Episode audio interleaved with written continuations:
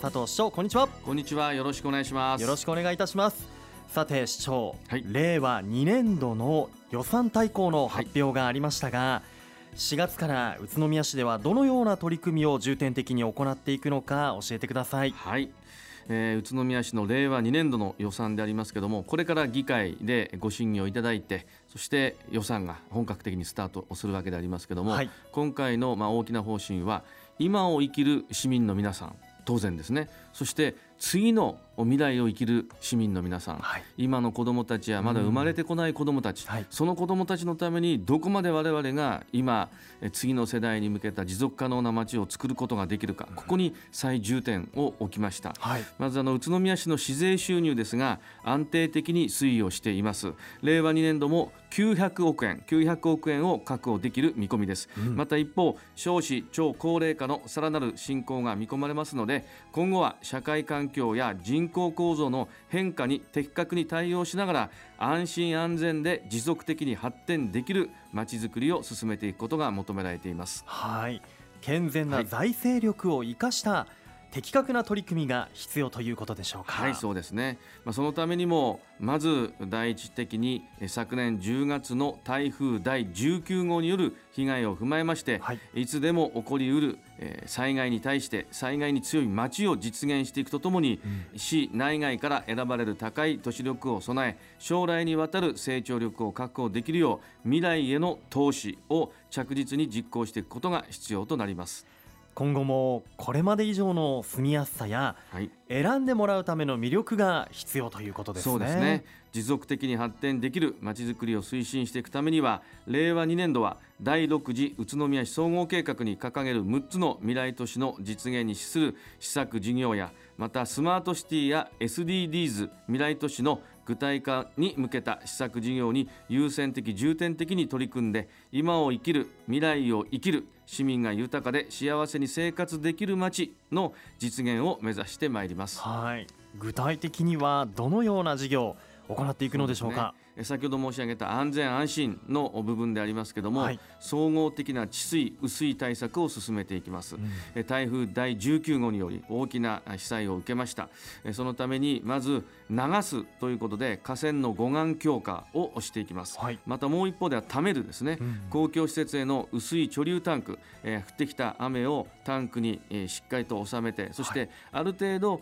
えー雨が収まって落ち着いたらその水を使う水まきとかですね、うん。はい。えーそういうものに使ったりあるいは川に流す、えーもう一つは田んぼダムなかなかの聞いたことないと思いますけどもムはい。宇都宮の上流部のお農家の方々にご協力をいただいて、はい。田んぼに、えー雨が降った時に雨水ですよ、はい。雨水を溜めていただいてうん、えー河川が落ち着いて、はい。安定したらその溜まった田んぼの水を流すということでまあ、大体1000ヘクタールに5センチの水を溜めますと50万トンの水が溜まるんですね。すごいでまあ、すそこまでいかなくても、はい今年の出水期、うん夏までにはこのご協力をいただいて、田んぼダムをおぜひ実施してまいりたいと思います。はいえーまた、えー子育て教育の未来都市ということで、えー、宮っ子ステーション事業の推進。これは令和3年度から子どもの家えーがえー新運営主体のお公募選考となります、はい。まあ、それを実施してまいりたいと思います。また中学校の体育館。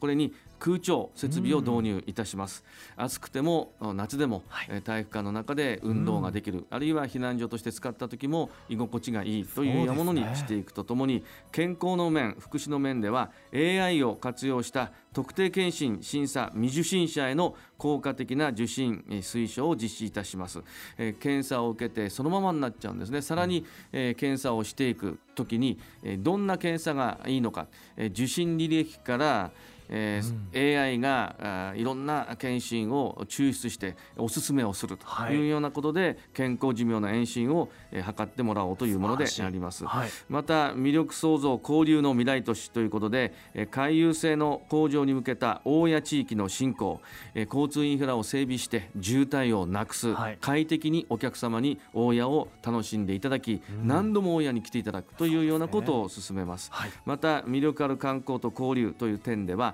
東京2020オリンピックに向けてえー 3x3 はい。3人制バスケットボールが今年も宇都宮で7月開催されます、はい。そこから何カ国かのチームはそのまま東京オリンピックに向けてキャンプを宇都宮で張りたいということなんですね。ですから宇都宮でそのまま約1か月間キャンプを張っていただくという、まあ、そうですね。交流人口の増加にも、まあ、なんとか、えー、いい影響を与えていきたいと思ってます。はい、また農業分野ですけどもこれから日本とは逆に世界の人口はどんどん増えてきます。資源の乏しい我が国はおそらくそういったところで大変大きな影響を受けると思うんですね、はい、だから食料自給率の低い我が国は、まあ、宇都宮といえども、えー、安全で安心な農産物畜産物をいつでも市民の皆様方に提供できるように、農業を育てるということで、はい、農家の方々の年収を上げる、はい、そして労力。労力もなるべくかからないように農業を営むことができる、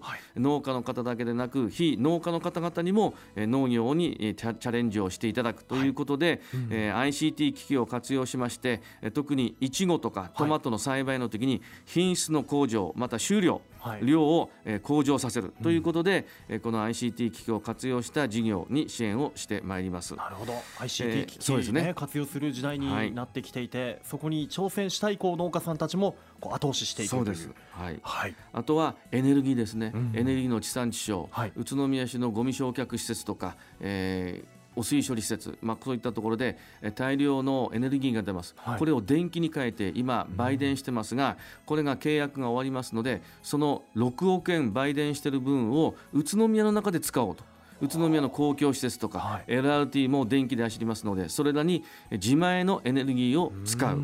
ということ、はい、そして、えー、市民の皆さんの太陽光発電。これも順次買取制度が終わりますね。これを宇都宮市が新電力会社を作って買い取らせていただいて、はい、宇都宮の中で回していく。宇都宮でできたエネルギーは宇都宮の中で消費をするというエネルギーの地産地消を行ってまいりたいと思います、また交通 IC カードでありますけどもこれは交通未来都市ということで、え市民の皆さんに Suica、Suica でバスも LRT も JR 線ももちろんそして地域内交通も乗っていただける、はい、まあ、そういうものをこれから取り組んでまいりたいと思います。それが今回の予算の特徴となります。はい。もう時代に合ったこの最新テクノロジーも駆使してというね、はい、ところも感じます。この6つの未来都市の実現に向けた事業新年度にまた一つ上のステップに歩みを進めているといった感じがします、ね宇都宮です。はいさて市長、はい、新年度のお話今していただきましたが、はい、4月から新しいゴミ処理施設が稼働するそうですよね、はい。既存の清掃工場の老朽化に伴いまして旧北清掃センター跡地に建設を進めてきましたクリーンセンター下田原が4月1日4月1日に開設します、はい、なお南清掃センターと北清掃センター粗大ごみ受付場所は3月31日で閉鎖となりますので4月1日以降はクリーンセンター下田原またはクリーンパーク茂原をご利用いただきたいと思います。はい。特にね粗大ごみの処理についてお考えの方皆さんお気をつけいただきたいと思います、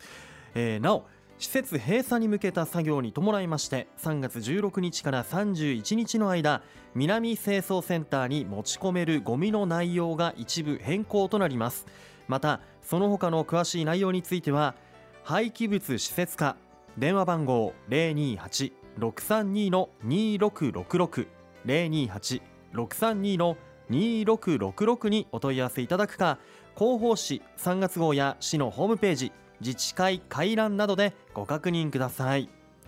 さて市長、はい、今日も宇都宮市の公共交通について皆さんから質問をいただいていますので、はい、ここでご紹介いたします、えー、こんな質問です。